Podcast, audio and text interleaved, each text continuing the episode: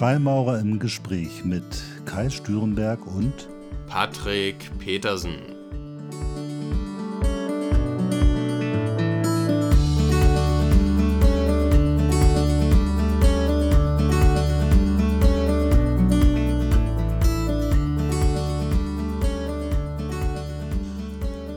Herzlich willkommen zu einer neuen Folge von Freimaurer im Gespräch. Hallo Kai, hallo liebe Zuhörer. Wir haben eine etwas längere Pause gehabt und heute haben wir wieder uns ein Thema ausgesucht, was irgendwie ganz schön riesig und ganz schön breit ist und ich bin mal gespannt, ob wir damit in unserer Zeit ein wenig vorankommen. Wir wollen darüber sprechen, ähm, wie wir eigentlich mit dieser sich permanent verändernden und immer diverser werdenden Gesellschaft umgehen, was das mit uns macht und ja, mal gucken. Patrick, was sagst du dazu? Ja, als Kai, als du mir im Vorfeld das Thema geschrieben hast, muss ich ganz ehrlich sagen, ähm, war ich sehr äh, vorsichtig, um das Wort vielleicht zu benutzen, weil es natürlich so aufgeladen ist, das ganze Thema, wie sich unsere Gesellschaft verändert, das Thema Sexismus, das Thema Gender und äh, viele weitere dass es fast schon so ein rhetorisches Minenfeld ist, auf dem wir uns hier bewegen. Deshalb würde ich mich dem Thema auch gerne sehr, sehr, sehr vorsichtig nähern wollen. Kai und ich hatten im Vorfeld schon ein kleines Gespräch über, über ein, ich sag mal, vielleicht verwandtes Thema und auch da ist uns schon aufgefallen, dass wir da ein sehr starkes Spannungsfeld haben, wo wir sehr aufpassen müssen, ähm, wie wir uns ausdrücken, glaube ich. Ja, das ist wohl so. Und dass wir uns, dass wir aufpassen müssen, hat ja vielleicht auch was Positives. Es spricht ja dafür, dass ein gewisses Bewusstsein für Dinge da ist, dass man versucht, irgendwie keinen Blödsinn zu erzählen und eben auch niemanden zu verletzen. Ähm, aber dennoch, ich kann ja mal kurz erläutern, was mich momentan in ganz vielen Bereichen umtreibt. Und zwar ist es vollkommen egal, ob man so äh, Debatten über ähm, Politik, über Bildung, über Arbeit, ähm, alles, was man sich anguckt, scheint mir momentan anders zu sein als früher. So. Äh, ne? Und nun ist das ja so, dass, dass man, wenn man einige Jahre gelebt hat und äh, vielleicht was gelernt oder studiert hat und einen Job gemacht hat, da hat man so das Gefühl, ich habe da ja was gelernt und ich habe was verstanden und so kann man da jetzt mit umgehen. Und ich habe es jetzt in verschiedenen Kontexten, auch in meinem Job, die Situation gehabt, dass ich Menschen sagen musste, das war alles super, was ihr bisher gemacht habt, aber funktioniert alles nicht mehr.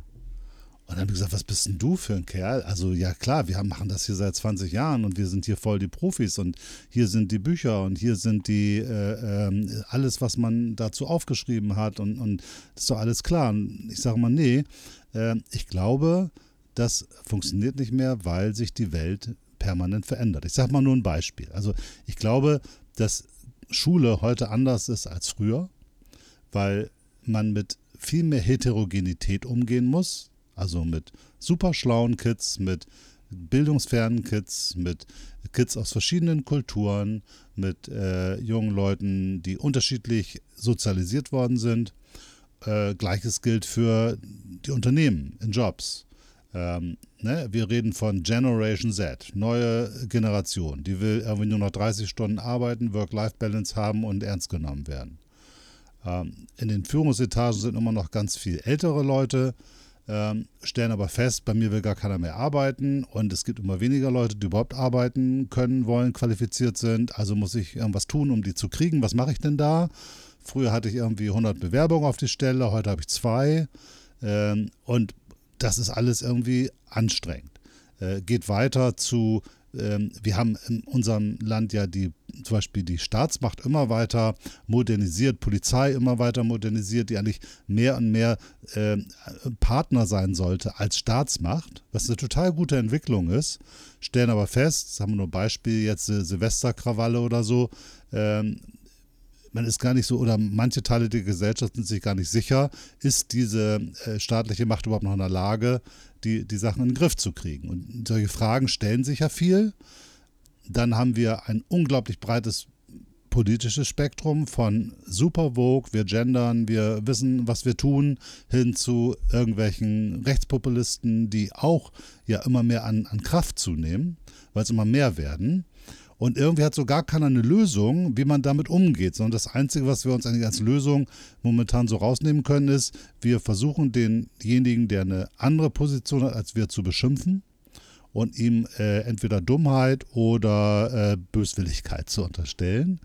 Äh, obwohl wir vielleicht sogar ahnen, wenn man jetzt uns so richtig auf eine Bühne stellen müsste und wir müssten unsere Position erklären, hätten wir vielleicht auch so ein bisschen Herausforderung, das zu tun. So, und ich glaube, dass wir damit mit einer großen Verunsicherung zu tun haben, die alle spüren. Und diese Verunsicherung führt dann eben schnell zu, dazu, dass ich mir irgendeine schnell gucke, oh, wie läuft der Diskurs, wo kann ich mich andocken, wo fühle ich mich wohl und dann bin ich in meiner Gruppe und wenn ich da bin, dann bin ich aber auch schon wieder so tief drin, da komme ich gar nicht mehr raus. Man nennt das dann ja die Bubble oder so. Ne? Äh, und ich glaube, wir werden diese vielen Probleme, die auf uns jetzt schon, die jetzt schon da sind und die noch auf uns zukommen, nur lösen können, wenn wir lernen, davon, also uns zu akzeptieren, dass wir es nicht beherrschen und dass wir uns mit der jeweiligen Situation immer neu auseinandersetzen müssen und wahrscheinlich für ganz viele verschiedene Situationen neue und unterschiedliche Lösungen entwickeln müssen, was teuer, langwierig und komplex ist und riesen Ansprüche an uns stellt. Und mein, mein Wunsch wäre, dass, dass wir das lernen. Und ich bin nicht ganz sicher, ob wir das lernen können oder ob wir nicht komplett überfordert sind mit so einer Situation. Ja, also zuerst mal, lieber Kai, in der Analyse oder in der Betrachtung der aktuellen Situation ähm, bin ich bei dir. Das sehe ich ganz genauso, auch in allen von dir genannten Bereichen, sowohl im beruflichen Bereich als auch hinsichtlich des Gender-Themas und so weiter. Und ich bin auch bei dir, dass ich sehe, dass es sich aktuell so auswirkt, dass einfach nur stärker mit dem Finger auf die jeweils andere Partei gezeigt wird und geschaut wird, wo der andere Unrecht hat, anstatt dass diejenigen darauf schauen, wo man selbst vielleicht Unrecht haben könnte. Und ich bin auch bei dir, dass das eine denkbar ungünstige Ausgangssituation ist, um irgendwie einen Konsens zu finden oder mit dieser schnelllebigen Welt umzugehen.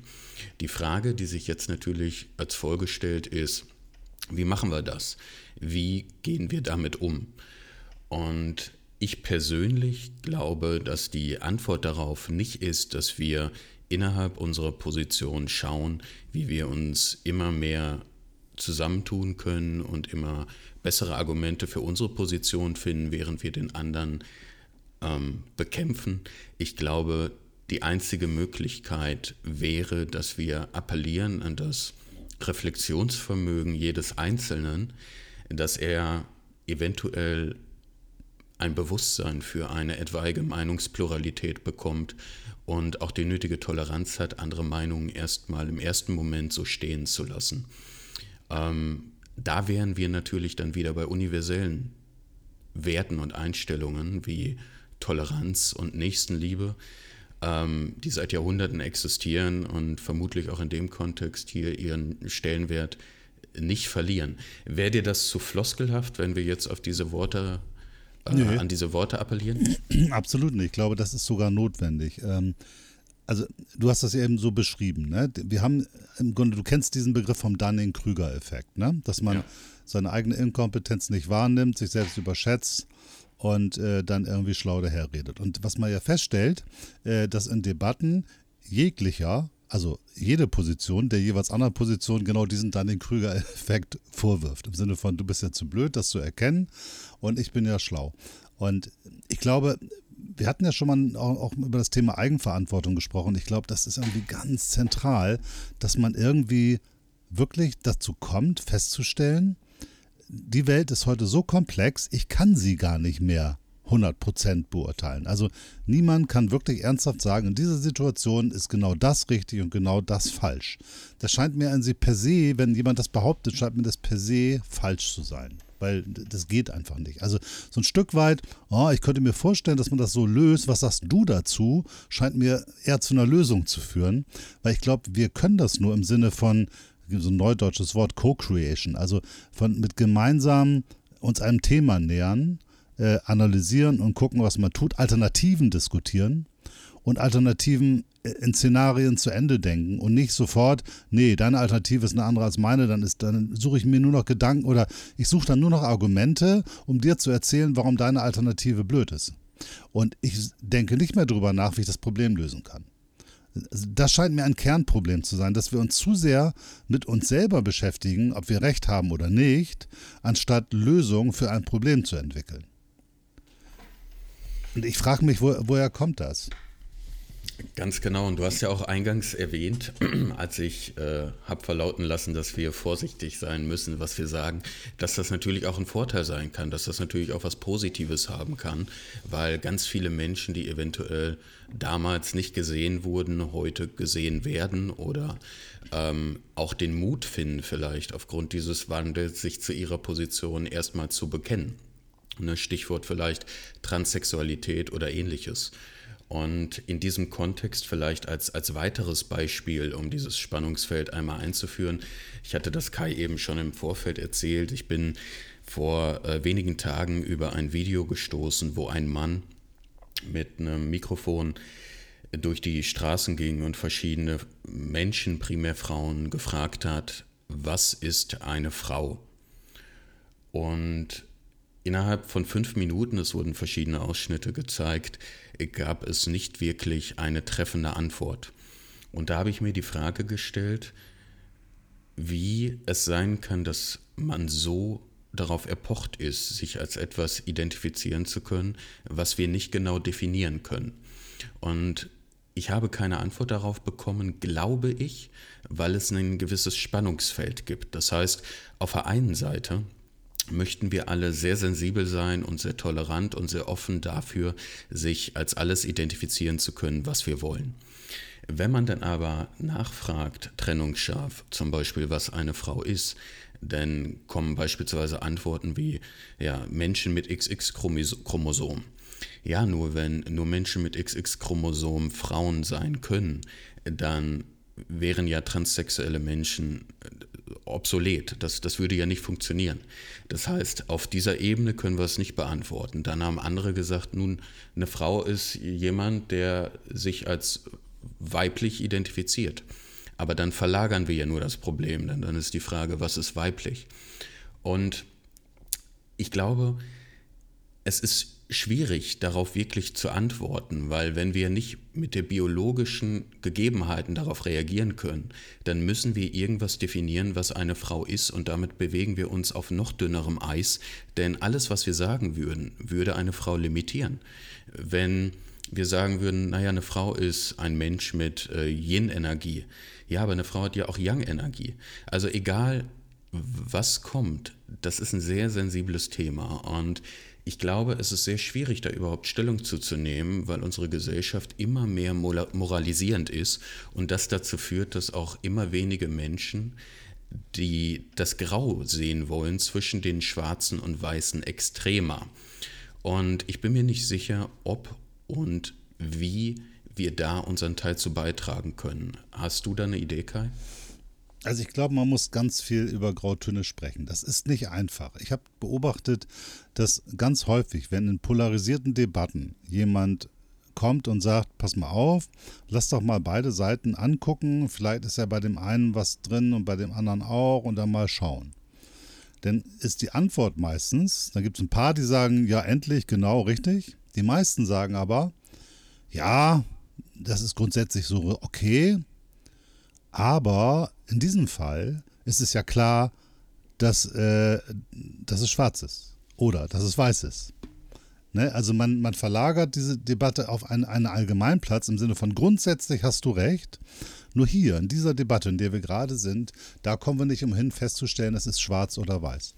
Äh, und ich frage mich, äh, auch bei deinem Beispiel, ne? also warum ist es wichtig, dass wir Frau definieren können? Ähm, warum ist es wichtig, dass wir links oder rechts definieren können? Also wo, warum brauchen wir das? Klar, einerseits ist das ein Schutz vor der Komplexität, dass wir uns eindeutig zuordnen können. Aber ich glaube, wir werden den Fragen dieser Gesellschaft überhaupt gar nicht mehr gerecht, wenn wir uns so zuordnen, weil es wird immer wieder irgendwas geben. Mann und Frau ist doch super. Ich meine, da brauchst du nur zu Jungen zurückzugehen. Äh, äh, Animus und Anima, der also doch, finde ich, sehr recht plausibel nachgewiesen hat, dass eben beide Anteile, männliche wie weibliche, in jedem Menschen vorhanden sind, in unterschiedlichen Gewichtungen. Und dass ein Mann, der sozusagen seine weiblichen Anteile komplett negiert, nicht gut klarkommt. Umgekehrt genauso. Äh, das heißt, darin ist ja schon angelegt, dass wir als Person selber ein Grauton sind. Ne? Und das macht es, glaube ich, ich glaub, also irgendwie müssen wir, glaube ich, dahin kommen, dass wir das als Zustand begreifen und sagen, pass mal auf, es gibt nicht eine vorgefertigte Position oder es gibt auch nicht eine vorgefertigte äh, Position, ja, eine, wie soll man das sagen, äh, eine Perspektive, die vorgefertigt ist, sondern es gibt eine Situation, die man sich angucken muss. Und das Einzige, was man, glaube ich, als, ähm, ja, wie, wie soll man das sagen, als Richtschnur benutzen kann, wäre im Grunde genommen ein Wertesystem, an dem man sich orientiert. Ja, also, ne, wenn ich jetzt jemand bin, der sagt, Geld ist mein Wert, ich will reich werden, koste es, was es wolle, dann habe ich eine Perspektive, aus der heraus betrachte ich eine Situation. Wenn ich sage, ich möchte, dass alle Menschen nach ihren Fähigkeiten gut klarkommen und dass niemand durchs Raster fällt, dann kann ich aus der Perspektive die Situation betrachten. Dann kann man aber in der Debatte miteinander eigentlich sagen, ja, die Argumente müssen wir jetzt einmal aus den unterschiedlichen Positionen herausarbeiten.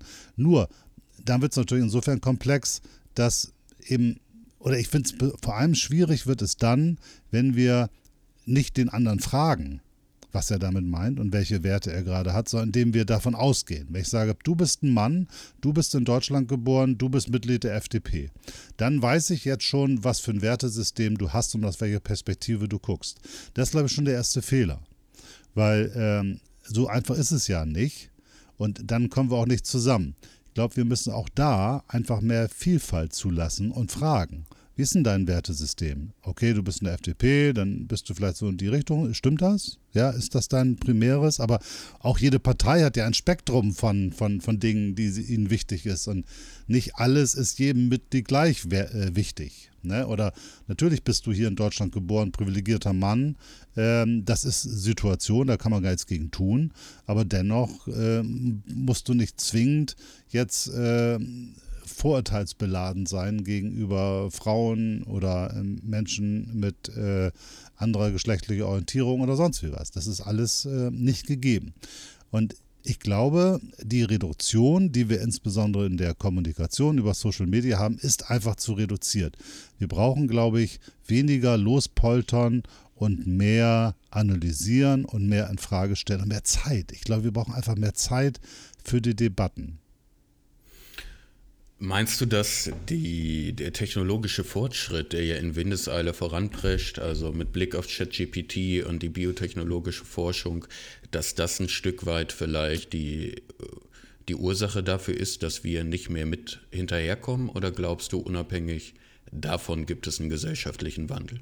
Naja, das ist ja klar. Also wenn eine, eine Gesellschaft insgesamt eine Welt viel komplexer wird, und das Wissen, das ist, glaube ich, äh, unstrittig. Das Wissen, was heute möglicherweise zu rezipieren ist, ist deutlich größer als das von vor 100 Jahren. Auch deutlich größer als das vor 50 Jahren. Also ist die Wahrscheinlichkeit, dass wir uns das nicht alles aneignen können, relativ gegeben. Und jetzt kann ich entweder in bestimmten Bereichen eine Expertise entwickeln äh, aber interessanterweise sind ja durch die technologischen Möglichkeiten alle in der Lage, zu jedem Thema etwas zu sagen. Was früher nicht der Fall war. Früher gab es einmal die Woche die Zeit, da gab es dann solche Artikel, da hat man vielleicht am Wochenende darüber diskutiert und nächste Woche gab es die nächste Zeit, ansonsten gab es die Tageszeitung und die Tagesschau. Aber ich hatte gar nicht die Möglichkeit, als normaler äh, Konsument äh, mich öffentlich zu äußern und damit debattenlos zu treten. Das mag in gewisser Hinsicht auch ganz gut gewesen sein weil das, was der eine vielleicht als zunehmende Demokratisierung äh, empfindet, im Sinne von jeder hat eine Stimme, führt natürlich auch dazu, dass äh, jeder Idiot eine Stimme hat. Was nicht zwingend immer vorteilhaft ist. Und ich glaube schon. Und ChatGPT ist ja so ein spannendes Thema. Das ist ja der nächste Punkt, wo jetzt am Anfang erstmal, erstmal Panik bei dem einen oder anderen entstanden ist. Oh Gott, ich bin Texter, ich bin Werbetexter, ich bin Pressesprecher. Braucht man mich überhaupt noch? Oder äh, geschieht das nachher alles über KI? Und wir stellen ja schon fest, also die erste Aufregung ist ja schon wieder ein bisschen runter. Ne? Also, und dennoch, glaube ich, ahnt man, dass man äh, auch das wieder alles verändern wird. Ich habe letztens mit einem Professor gesprochen. Der sagte mir, Mensch, meine ganzen Kollegen, die sind gerade alle fertig und überlegen, Mensch, wie finde ich denn jetzt raus in den Hausarbeiten, Bachelorarbeiten, Masterarbeiten und so weiter? Wie finde ich denn dann raus, was der selber gemacht hat und was der jetzt aus der KI hat? Und wie kontrolliere ich das? Und, und, und ah, Gott, oh Gott, oh Gott, alles fürchterlich. Und er hat gesagt, kontrolliere ich gar nicht, weil ähm, das ist einfach ein weiteres Instrument, mit dem die Leute umgehen müssen. Ähm, und das ihnen nicht das eigene Denken wegnimmt und sogar Raum schafft, wirklich eigene Sachen zu überlegen, weil man sich mit, mit, den, mit den Basics gar nicht mehr auseinandersetzen muss. Ich meine, früher haben wir, äh, was musste man früher machen, um einen Brief zu schreiben? Das war unglaublich aufwendig. Heute kann man das sehr viel schneller mit, mit, mit Computern irgendwie äh, erledigen. Recherche kann ich viel schneller machen. Äh, und ich denke mal, dass die KI einfach ein ganz normales Tool sein wird, mit, das einen entlastet von bestimmten Aufgaben. Mit den gleichen Gefahren, die jegliche andere Form auch hat, äh, mit Twitter-Blasen oder äh, Wikipedia, wo irgendwie Murks drin steht und all so etwas. Und wir werden lernen müssen, damit umzugehen. Und ich glaube, man muss das als Chance betrachten, im Sinne von, wir können eigentlich uns darüber erheben und können uns wirklich darauf konzentrieren, uns eigene Gedanken zu machen. Und das erfordert aber, dass an der Uni ganz neu gelehrt wird dass man diese Tools alle nutzt und einbringt. Das heißt, auch dort, alles, was ich vorher, wie ich früher Unterricht gemacht habe, kann ich wegschmeißen, muss ich neu definieren. Natürlich auch in der Schule. Man kann ja auch einen Zwölfjährigen nicht mehr davon abhalten, äh, GPT zu benutzen. Ich habe das gerade letztens äh, mit meinem Sohn ausprobiert bei einem Referat über Buddhismus. Ne? Also wenn man sozusagen nicht jetzt einfach Wikipedia abschreiben will, äh, dann geht es eben mit ChatGPT sehr schnell, dass man ein Kurzessay über Buddhismus bekommt damit muss der Lehrer dann eben nicht nur das Ding durchlesen und gucken, aha, guck mal, steht alles drin, sondern er müsste ihn fragen, und was sagt dir das? Oder was macht das mit dir? Oder welche Möglichkeiten betrachtest du? Oder wie findest du das? Das heißt, der Lehrer oder die Lehrerin hat jetzt die Möglichkeit, sich intensiv mit den mit dem SchülerInnen auseinanderzusetzen. Und die SchülerInnen haben die Möglichkeit, sich wirklich mit der Thematik auseinanderzusetzen, anstatt ihre ganze Zeit damit zu verschwenden, abzuschreiben, wann das entstanden ist und wie von Indien nach China und sowas alles gekommen ist. Das kriegt man, by the way, mit, weil man sich darüber auseinandersetzt. Aber die eigentliche Denkleistung, die scheint mir heute viel wichtiger, ist, was mache ich denn damit? Wie finde ich das und worauf kann ich das gegebenenfalls anwenden? Was kann ich damit tun? Und ich glaube, da ist so ein weiterer Punkt, dass wir einfach feststellen müssen, wir halten Technologie sowieso in keinster Weise auf. Also kann man nicht. Er kann das irgendwie kurz einbremsen, dann ein paar Jahre oder so. Ist aber alles überflüssig. Jede Technologie, die kommt, jeder Gedanke, den man irgendwie denken kann, wird umgesetzt. Und ich glaube, man muss sich mehr darüber Gedanken machen, was man daraus ziehen kann. Ich glaube, das äh, kann funktionieren. Ich glaube, das kann gut werden.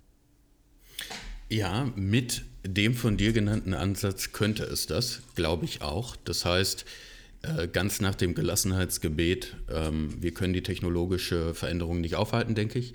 Das heißt, wir müssen, können nur schauen, wie gehen wir damit um. Und da ist dein, dein Ansatz aus meiner Sicht sehr weitsichtig und auch der richtige. Das heißt, ähm, es als Chance zu sehen auch. Es gibt ein chinesisches Sprichwort, da heißt es, wenn der Wind des Wandels weht, bauen die einen Schutzmauern, die anderen bauen Windmühlen. Und hätten wir diesen Umgang mit ChatGPT beispielsweise bei den Lehrkörpern, dass das wirklich äh, genutzt wird dahingehend, dass man darauf aufbaut und die Schüler fragt, okay, ähm, was, wie, wie siehst du das? Hast du dich damit kritisch auseinandergesetzt? Was spricht dafür? Was spricht dagegen? Ich glaube, dann hätten wir eine unglaubliche Möglichkeit auch des Wachstums ja. für, für die Schüler genau. heute. Die Herausforderung ist, ähm, dass die Lehrkörper natürlich auch in dieser schnelllebigen Zeit hinterherkommen. Also ich habe auf technologischer Seite erlebt, äh, genau das, was du beschrieben hast, dass sich die Lehrkräfte darüber Gedanken gemacht haben. Als äh, Folge daraus gab es dann die ersten Softwarelösungen, die äh, gesagt haben, hier, wir finden heraus, ob die Ausarbeiten über eine künstliche Intelligenz gemacht worden sind. Daraufhin wurden dann die ersten Softwarelösungen entwickelt, die gesagt haben, wir sind sicher dahingehend, dass nicht überprüft werden kann, ob dein Text mit einer KI genau. erstellt worden ist. Das heißt, ich sehe enorm viel Aufwand dahingehend, ähm, irgendwie die Quellen zu verschleiern etc. und wenig Aufwand bisher wirklich ähm, hinsichtlich dessen, wie man damit effektiv umgehen kann und wie man das nutzen kann. Wie könnte man dieses, dieses Gedankengut schnell einer breiten Masse zur Verfügung stellen? Also ich glaube, das ist tatsächlich mal Aufgabe auch von Politik und dann auch immer von Medien, hier eben ein Stück weit voranzugehen. Politik kann das ja auch nicht. Also Politik kann ja auch ganz schlecht mit Veränderungen umgehen, weil auch dort hat man Zuständigkeiten, Ressortzuständigkeiten, man hat Legislaturperioden, also etwas. Ähm, und ich glaube, wir müssen, wir brauchen mehr Geschichten von Menschen, die andere Menschen davon überzeugen, dass es nicht schlecht war, was sie bisher getan haben. Das ist, glaube ich, ganz wichtig. Das ist, glaube ich, die größte Angst, die die Menschen betreibt. Nach dem Motto, oh, wenn ich jetzt alles anders machen muss, war das dann falsch, was ich früher gemacht habe? Nein, das war es nicht. Es war alles gut. Aber es bleibt aus meiner Sicht nichts anderes übrig. Und das ist wahrscheinlich bitter für jemanden, der irgendwie drei Jahre vor der Rente ist. Ist das wahrscheinlich deutlich schwieriger als für jemanden, der heute 30 ist oder 25. Ähm, aber dass man einfach sagt, okay, das geht jetzt immer schneller und immer weiter und wir müssen einen Umgang damit finden. Wir müssen das ganz früh den Menschen beibringen. Also schon in Kindergarten und Schule muss man den Menschen das beibringen. Wir brauchen keine Programmierkurse in Schulen, wir brauchen sagen wir mal, dass den Umgang mit Medien darf kein Fach sein, sondern das muss in jedem Fach passieren. Und da muss man eben ganz viel in Frage stellen. Also da muss man halt auch hier von jedem Lehrer und jeder Lehrerin verlangen dürfen. So, pass mal auf, äh, wie willst du denn in Zukunft lernen? Ne? Hier ist ein Konzept, wie findest du das? Vielleicht machst du ein eigenes Konzept. So, so, wie gehen wir damit um? Da kann man Austauschformate schaffen. Aber man muss Strukturen schaffen, und das halte ich für ganz wichtig, egal wo, dass man ganz klar sagt, Veränderung ist nicht eine Sache, die jetzt mal ist und dann ist wieder vorbei, sondern ab jetzt, eigentlich schon länger, haben wir nur nicht gemerkt, aber ab jetzt ist nur noch Veränderung. Und wir müssen immer heute fragen, ist das, was wir gestern gemacht haben, eigentlich noch gut? Und na klar ist das aufwendiger und vielleicht brauchen auch manche Prozesse dadurch länger durch diese Reflexionsspiralen und, und Schleifen. Aber ich glaube, wir kommen auch zu viel besseren Lösungen, weil wir einfach Lösungen entwickeln können, die wirklich mit der Situation zusammenhängen, die wir haben und nicht mit der, die wir vor zehn Jahren mal angenommen haben und als Grundlage für das genommen haben, mit dem wir heute als Instrument arbeiten. Das gilt ja für viele andere Dinge auch. Ne? Ich meine, nimm nur mal so die, wir hatten eben das Beispiel Polizei. Da muss man eben auch gucken, wie gehen wir in einer Gesellschaft, die stark sozial gespalten ist, gespaltener als früher, und wie gehen wir damit um? Und da muss man auch drüber nachdenken, wie gehen wir mit Juristerei um? Macht es Sinn, sagen wir mal, äh, erstmal wirklich immer Bewährung äh, bei Jugendlichen zu machen? Da spricht viel für. Bisher, glaube ich, war es der, der beste Weg, den man machen konnte. Vielleicht ist es aber auch cooler, jetzt sehr schnell mit irgendeiner Reaktion bei Jugendlichen zu kommen. Was weiß ich, eine Woche irgendwie äh, äh irgendwo arbeiten oder so will ich jetzt gar nicht große Lösungen irgendwie bringen, äh, um einfach Signale zu setzen oder sich einfach bewusst zu machen, wie gehen wir mit unterschiedlicher Sozialisation um, die wir heute haben. Ne? Das ist, ich glaube, der, der Kern oder die Kernerkenntnis ist die. Früher gab es so eine gaussche Normalverteilung bei jedem Thema. Für die meisten Menschen traf das zu. Dann gab es ein paar, da, da waren weniger, ein paar, die waren mehr, aber die meisten Menschen konnte man mit dieser Maßnahme, mit dieser Kommunikation, mit dieser Motivation, mit dieser Sanktion oder wie auch immer treffen und dann hat das funktioniert. Und das ist, glaube ich, wird abgelöst von, es gibt ganz viele solche gauschen Normalverteilungen in der Gesellschaft und bei jedem Thema, je nach Zielgruppe, Problematik, äh, Kultur, Herkunft, Alter, Orientierung, wie auch immer. Und wir müssen lernen, mit dieser Vielfalt umzugehen. Und ich glaube, dass das geht, auch wenn das ein bisschen, und das ist, glaube ich, nur eine Frage von anders denken. Nämlich zu sagen, ich gucke es mir einfach genau an, ich analysiere es, verstehe es und reagiere darauf. Weil wir, wir, wir erzählen das überall in Unternehmen, wir müssen irgendwie agil arbeiten und so. Ne? Die ITler, die machen das, gucken sich das mit dem Kunden an. Früher hast du einem Kunden gesagt, hier 100.000 Euro, das ist ein Pflichtenheft, wird programmiert Feierabend. Heute gehst du mit dem in, in eine Produktion und dann kommt da irgendwas bei raus. Das ist aber gemeinsam entstanden. Da ist das schon alltäglich das so zu tun. Und interessanterweise hätte man früher auch gedacht, du kannst einem Kunden nicht sagen, keine Ahnung, was das kostet und keine Ahnung, was dabei rauskommt. Ne? Ähm, heute macht man das aber so.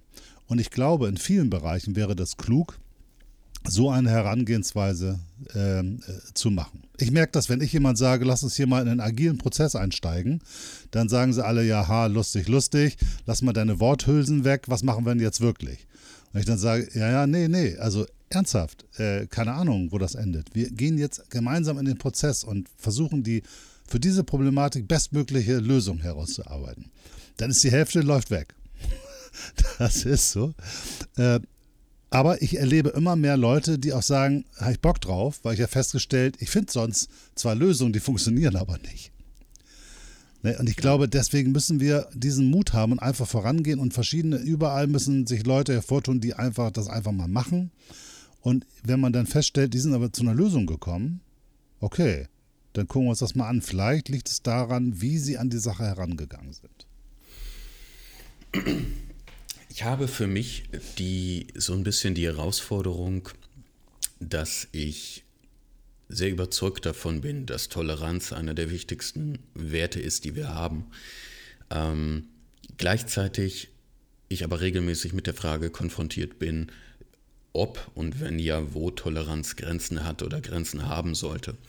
Das heißt, um das von uns vorhin genannte noch einmal aufzugreifen und mich da vielleicht rhetorisch doch mit ein bisschen aufs Glatteis zu bewegen. Es gab, wir waren sehr, wir hatten sehr viele dunkle Flecken, glaube ich, im letzten Jahrhundert hinsichtlich ähm, Gleichberechtigung der Frau. Ne? Vergewaltigung war ja, glaube ich, bis 1997 jo. in der Ehe noch legal. Und ähm, ich würde äh, aus dem Brustton der Überzeugung sagen, das war falsch und es ist gut, dass wir das verändert haben, dass wir das aufarbeiten und dass wir sensibler werden dafür. So, und in dem Kontext gab es ja in den letzten Jahren auch dann ganz groß diese MeToo-Bewegung. Und ähm, es ist der wundervolle Aspekt daran, ist, dass ganz viele Frauen, denen etwas angetan wurde, was nicht rechtens ist, durch diese Bewegung vielleicht erstmalig ihre Stimme finden und den Mut finden auch, sich dazu zu äußern und Menschen, vermutlich primär Männer, die faktisch Fehler begangen haben, auch für diese anzuzeigen. Gleichzeitig gibt es den Schattenaspekt dabei, über den man kaum reden sollte, dass zwangsläufig aus dieser kollektiven Bewegung heraus es falsch es viele falsch positive Verurteilungen gibt gegenüber Männern, wo ähm, Frauen eventuell auf einen Zug mit aufspringen, wo sie gehört werden, wo sie gesehen werden und wo sie vielleicht sich nicht in Gänze darüber sicher sind, was für Auswirkungen so etwas haben kann. Und einige dieser falsch positiven äh, Bezichtigungen sind auch medial bekannt. Es gibt eine sehr hohe Dunkelziffer natürlich auch. Und da, ich habe manchmal das Gefühl, dass das Gesamt, dass das Kollektiv gesehen manchmal wie so ein Pendel ist, wie so eine Pendelbewegung, wo man aus der Dunkelheit kommt und das Pendel vielleicht einmal ins ganz andere Extrem umschwingen muss, wo man ganz sensibel und ganz vorsichtig ist, dass es sich über die Zeit hinweg irgendwie normalisieren kann. Ich sehe das aber in vielen Punkten, weil ich sehe jetzt die ersten Kinder, 13, 14 Jahre, die jetzt sagen, ich identifiziere mich jetzt aber als Fuchs.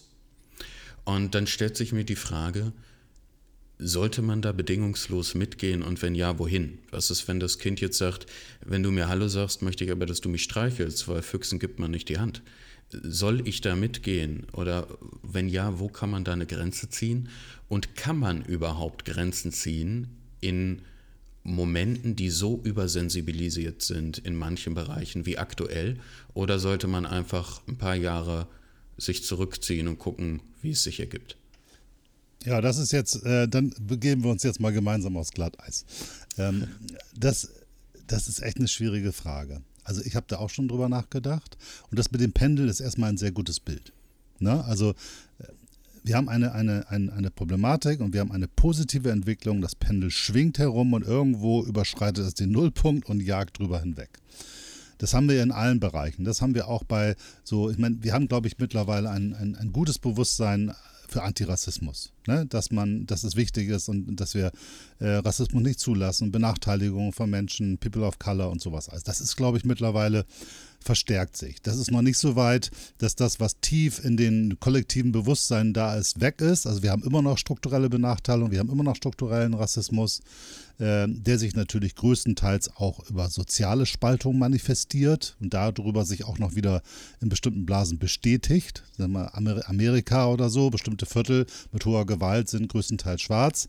Äh, daraus leiten andere Leute wieder ab, dass Schwarze gewalttätiger sind. Ne? Das hat eigentlich mehr mit sozialer Spaltung zu tun und die Spaltung hat mit der Geschichte zu tun und hat natürlich wiederum mit Rassismus zu tun, weil früher Leute gar nicht die Möglichkeit gehabt haben, sich daraus zu entwickeln. Also das ist so. Gleichzeitig haben wir dann eine Entwicklung, wo irgendwelche Professoren ähm, rausfliegen aus Universitäten, weil sie gesagt haben, äh, und wir dürfen auf keinen Fall mehr äh, Nigger sagen. Positiv gemeint, aber das Wort benutzt haben.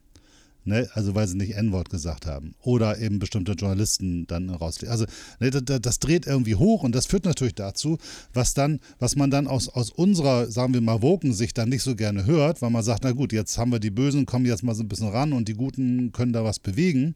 Jetzt kommen natürlich auch bei den äh, in jedem Kontext, was du eben sagst, von, von der Frau, die sagt, also jetzt da, also der hat mir auch irgendwie wehgetan, jetzt beschimpfe ich den mal äh, haben wir das natürlich in so einer Zeitungsredaktion auch. Ne? Wenn jetzt jemand sagt, oh Mensch, da ist jetzt der, der, der Thomas da, der, der steht jetzt kurz vor seiner Beförderung, den, den Abteilungsleiterposten hätte ich ja auch gerne. Wenn ich jetzt mal sage, dass der immer den Frauen irgendwie auf den Arsch guckt, ähm, dann äh, ist die Wahrscheinlichkeit groß, dass die Leute, die Entscheidungen fällen, sagen, oh wow, wow, keine Ahnung, ob stimmt, aber den lassen wir lieber nicht befördern, dann haben wir nicht das Risiko. Also da hätte ich schon mit so einem kleinen Hinweis, könnte ich schon jemand äh, echt in Schwierigkeiten bringen. Also für die Zuhörer, jetzt sind wir auf dem Glatteis. genau, genau. Aber das, äh, das, ist ja die Situation und natürlich ja. passiert das in allen Kontexten, wo es auch Eigeninteresse ist. Denn wenn es anders wäre, würde man ja ähm, ganz klar von der Perspektive ausgehen, wo es eben nur gute und böse Menschen sind oder auch benachteiligte Menschen keine Eigeninteressen haben können. So. Und das ist natürlich Quatsch. Das gibt es natürlich immer. Das ist immer komplexer, die Situation. Und deswegen hat man ja sowas mal wie Rechtsstaatlichkeit entwickelt. Äh, äh, sagen wir mal im Gegensatz zu den äh, ähm, früheren Jahrhunderten, wo eine Beschuldigung quasi schon zur Verurteilung geführt hat, haben wir eine, eine Form entwickelt, wo halt die Beschuldigung ernsthaft geprüft wird und dann eben geguckt wird, kann es nachgewiesen werden und dann wird es entsprechend verurteilt. Das hat natürlich das Problem, dass in diesem System viele Vergehen nicht geahndet werden, weil entweder der Rassismusvorwurf nicht nachgewiesen werden kann, die sexuelle Belästigung nicht nachgewiesen werden kann oder so ähnlich. Das kann man aus jeder Statistik ablesen. Das die Verurteilungsrate bei Vergewaltigung ist viel zu niedrig. Ne? Also das ist ein Problem. Deswegen glaube ich, dass MeToo erstmal ein richtiger Impuls ist. Äh, aber man muss trotzdem, man darf es nicht verabsolutieren im Sinne von, wenn eine Frau das behauptet, dann muss das stimmen. Und man braucht den Mann auch gar nicht fragen, ob er es gemacht hat, weil wenn er beschuldigt wird, hat er es gemacht. Das wäre falsch, weil das würde bedeuten, dass es keine einzelne Frau gibt, die ja auch Egoismen hat, eigene Interessen oder gegebenenfalls auch einen Vorteil davon hätte, wenn der Mann weg wäre. Ne? Das oder, hatten wir früher bei der Hexenverbrennung andersrum. Ja, genau. Oder eben andersrum, äh, Männer eben auch. Ne? Also ich würde ja dann auch äh, in die Situation kommen, wenn neben mir einer ist und wir wollen beide den gleichen Job haben, dann flüstere ich halt irgendjemand Leuten ein, ja, also der ist aber ganz komisch und erzählt immer so Sachen. Äh, das reicht ja schon. Ne? Also ich habe ganz viele Möglichkeiten des Negativframings für anderen Menschen. Und leider äh, ist es ja egal, in welcher Bildungsschicht, in welcher wirtschaftlichen Schicht oder äh, welches Geschlecht, ähm, auch alle Menschen haben irgendwie auch solche Anteile in sich und das ist ja nun Alltag, das kennt jeder. Deswegen finde ich schon irgendwie wichtig, dass es sowas wie MeToo gibt, aber ich finde es auch wichtig, dass man nicht darüber hinausschießt und dass wir damit einen Umgang legen. Und ganz wichtig, äh, dieses Thema, äh, letztendlich ist jemand so lange unschuldig, bis das Gegenteil bewiesen ist, ist, glaube ich, ein Prinzip, was immer noch über allem stehen sollte. Ich glaube, das ist äh, zentral. Das vergessen wir zunehmend auch in der medialen äh, Auseinandersetzung.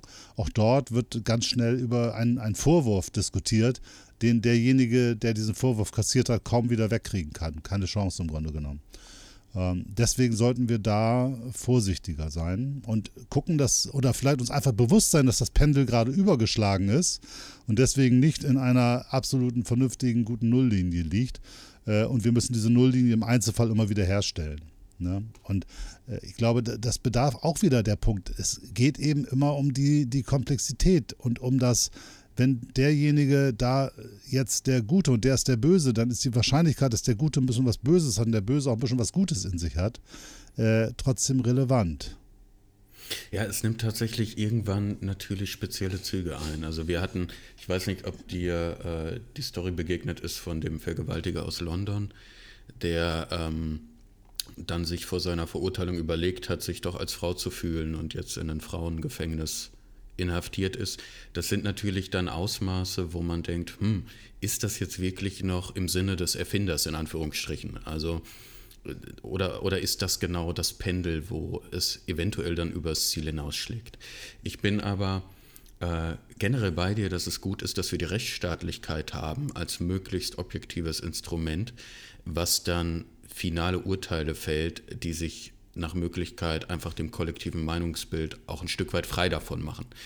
Und da müssen wir vielleicht auch unterscheiden, weil im Prinzip können wir uns, glaube ich, dahingehend nur auf unsere Rechtsstaatlichkeit verlassen und äh, nicht auf den Meinungskorridor, der kollektiv dann herrscht im Moment. Das ist das Einzige, woran wir es vielleicht festmachen können, ein Stück weit, oder? Ja, also ich glaube, dass es definitiv solche Institutionen gibt und das ist, äh, funktioniert ja auch nicht immer, du hast eben schon gesagt, möglichst objektiv. Ganz klar, man kann das immer noch näherungsweise machen, weil auch ein Richter ist an der Stelle sozialisiert, geprägt und hat eine Position, hat Interessen.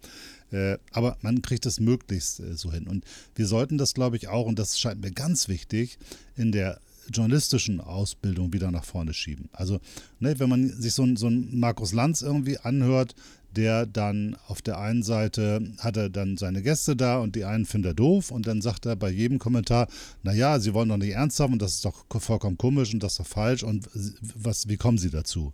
Und der andere Gast, da sagt er, gutes Argument, richtig, sehe ich auch so, kann ich gut nachvollziehen. Dann ist das aus meiner Sicht nicht die richtige Moderatorinnenrolle die er einnimmt. Und das machen viele nicht. Äh, zum einen, weil sie selbst davon überzeugt sind, was richtig und falsch ist. Dann ist so ein Approach, ich will gar nicht eine Diskussion moderieren, sondern ich will eigentlich eine Position nach vorne bringen. Dann hat das so was äh, Belehrendes und schon fast Aktivistisches. Ähm, und auf der anderen Seite ist es oft aber auch eine Unsicherheit. Klar, wenn ich jetzt eine, eine neutrale Debatte moderiere und ich habe da einen AfD-Typen drin sitzen, dann äh, kann es schnell passieren, dass mir irgendjemand sagt, wie, wie, der hast du gar nicht richtig hart hinterfragt, du hast ihm eine Bühne geboten und, und wie kann das angehen? Du hast wahrscheinlich Sympathien für den und schon habe ich ein Problem äh, in meiner jeweiligen, entweder Leute, die mich sehen oder Leute, die für meine Aufträge und meine Karriere zuständig sind. Daraus entsteht auch schnell so ein Impuls. Ne? Und ganz deutlich zu zeigen, ich bin auf jeden Fall Fall aber nicht auf seiner Seite, nicht, dass das irgendjemand denkt. Und das ist eigentlich auch okay, also ne, nicht auf der Seite von AfD zu sein, das macht total viel Sinn. Nur führt es natürlich dazu, dass irgendjemand, der AfD-Fan ist, sagt, guck mal, der ist voll subjektiv und voll ungerecht. Und ähm, da bestätigt er wieder, wahrscheinlich sind die Medien alle gekauft und alle grün durchseucht und hin und her. Und dann wird dadurch, dass man eigentlich das Richtige will, nämlich den AfD-Typen nicht so nach vorne kommen lassen, stärkt man auf einmal wieder die Anhänger dieser Typen, weil die sich genau in ihrer Narrativen an der Stelle bestätigt sehen.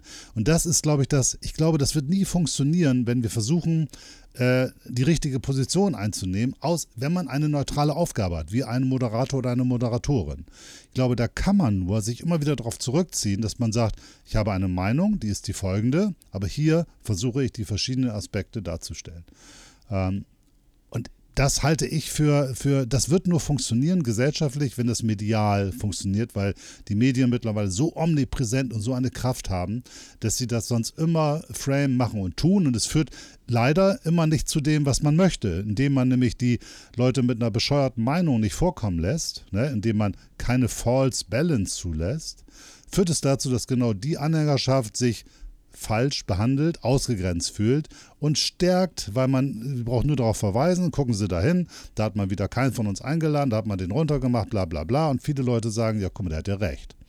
Ne, dadurch ist immer, wer Gutes will und Böses schafft. Das ist, glaube ich, ein, ein Phänomen, mit dem wir in unserer heutigen Gesellschaft ganz stark umgehen.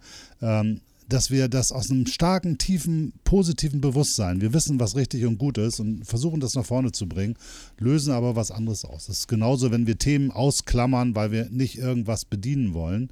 Ähm, das ist nicht, nicht, nicht klug. Es ist besser, etwas anzusprechen, was sowieso jeder sieht und damit umzugehen, eine Position zu entwickeln oder aber auch eine Debatte zuzulassen äh, und dann wirklich in der Tiefe, in der Fachlichkeit herauszufinden, wer hat mehr Recht als der andere.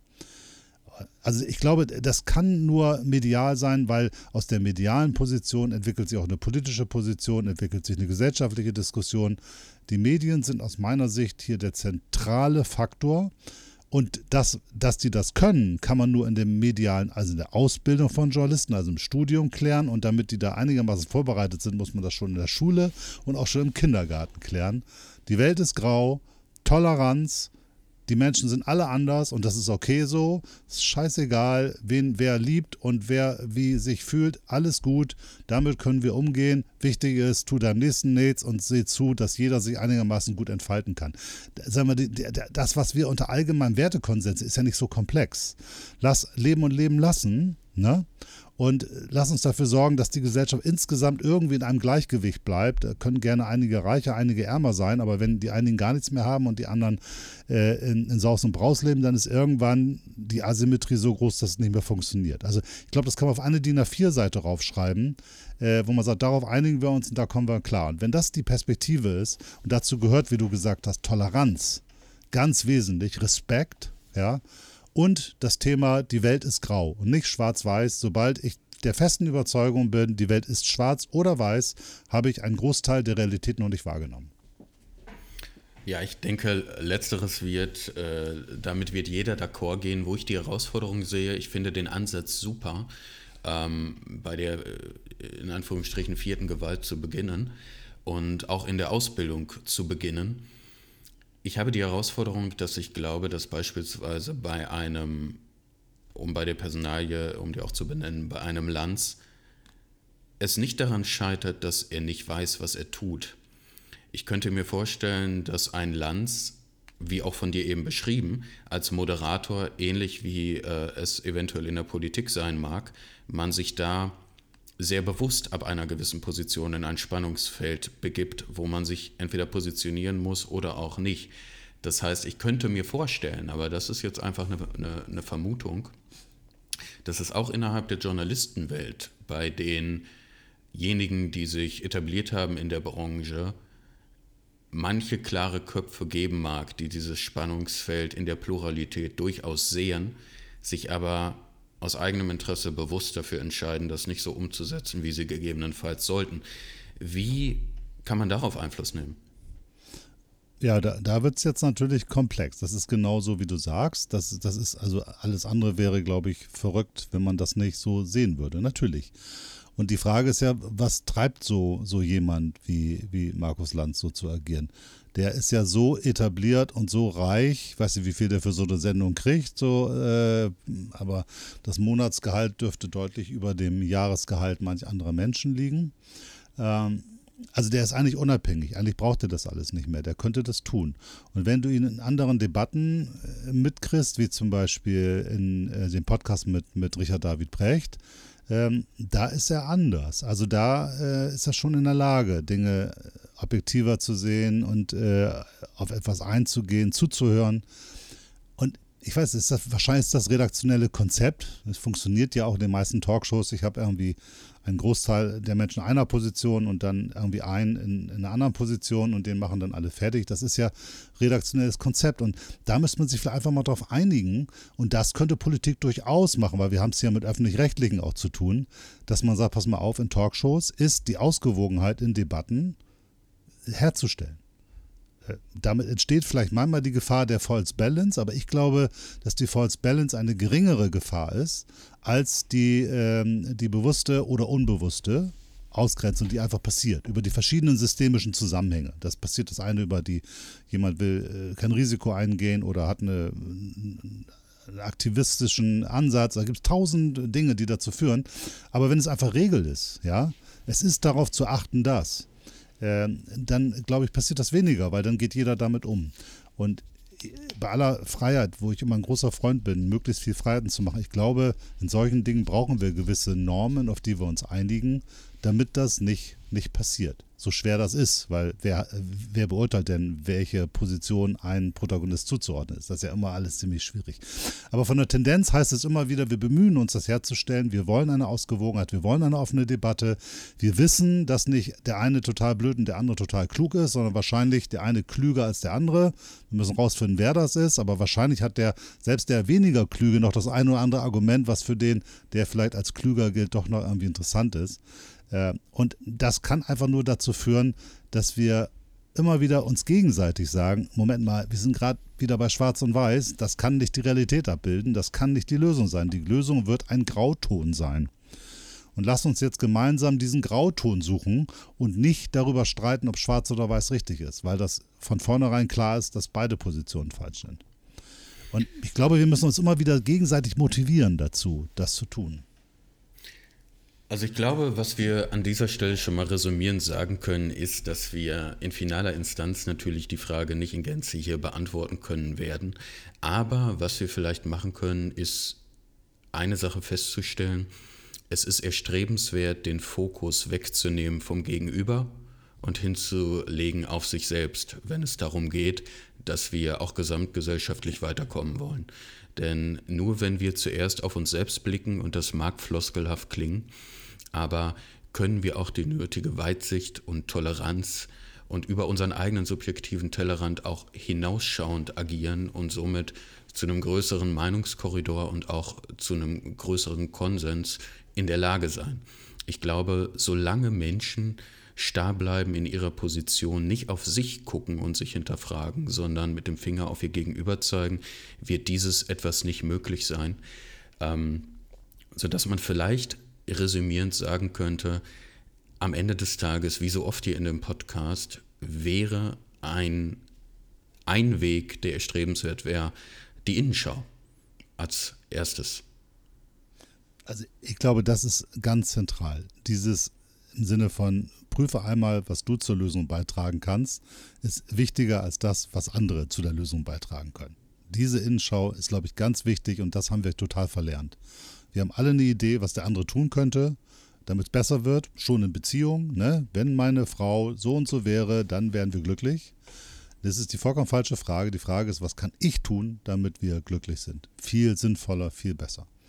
Und bei den, den, den gesellschaftlichen Debatten, glaube ich, brauchen wir, müssen wir wieder in eine höhere Qualität kommen, weil dass wir aufhören, darüber nachzudenken, also wenn du das anders siehst als ich, dann bist du doof, weil, weil, weil, weil. Da habe ich nämlich schon vier Argumente gesucht, die gar nichts mehr mit der Sache zu tun haben, sondern nur noch mit dir. Und dann bist du gezwungen, dir auch vier Argumente einfallen zu lassen, warum ich doof bin. Dann haben wir weitere Zeit verschwendet und nicht über das Thema geredet, sondern wir haben uns nur gegenseitig miteinander beschäftigt und irgendwie herausgefunden, warum wir jeweils der andere blöd ist. Was wir tun müssen, ist im Grunde genommen wieder in Szenarien zu denken, zu sagen, okay, nehmen wir mal an, wir machen das so, wie du sagst. Was würde denn passieren? Dort, dort, dort und dort. Und das bedarf natürlich etwas mehr Know-how und etwas mehr Expertise. Und das führt uns wieder dazu, dass sich die Formate wieder etwas vertiefender gestalten müssen. Aber diese Probleme, die wir haben, kann man, man kann immer nur in Szenarien denken. Nicht nur in Positionen, das ist richtig oder das ist falsch, sondern okay, wenn wir das machen, es mag ja richtig sein, aber dann passiert das und das und das und wollen wir das auch? Und dann sagt man vielleicht, ja, ich wollte das da oben zwar, aber das da unten will ich jetzt doch nicht. Und so, aha, da müssen wir nochmal gucken. Ja, also ich glaube, man muss lernen, über die Sache zu reden, man muss lernen, in Szenarien zu denken und man muss das immer wieder mit Toleranz, mit Innenschau, mit Eigenverantwortung und einfach mit dem festen Bewusstsein, lass uns in diesem großen Feld von Grautönen versuchen, dieses graue Feld einzukreisen, das vielleicht das Beste in dieser Situation ist. Und wenn wir das versuchen, dann äh, haben wir alle eine Riesenaufgabe vor uns, aber es lohnt sich, glaube ich. Ja, das ist doch ein sehr schönes Schlusswort, finde ich, auch für die heutige Folge. Die Gesellschaft kann sich so schnell und die Technologie so schnell entwickeln, wie sie möchte.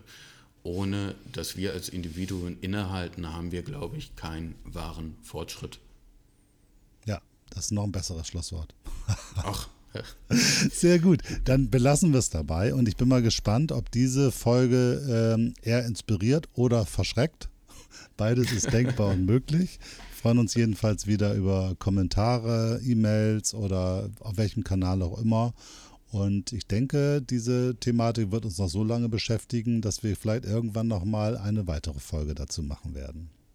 Das könnte ich mir sehr gut vorstellen und ich bin auch sehr gespannt auf eure Kommentare. Mich haben einige Anschriften von euch erreicht, die äh, schon gespannt auf die nächste Folge gewartet haben. In diesem Sinne bin ich gespannt auf eure Reaktion und wir freuen uns natürlich immer über Feedback. Schöne Zeit, bis zum nächsten Mal.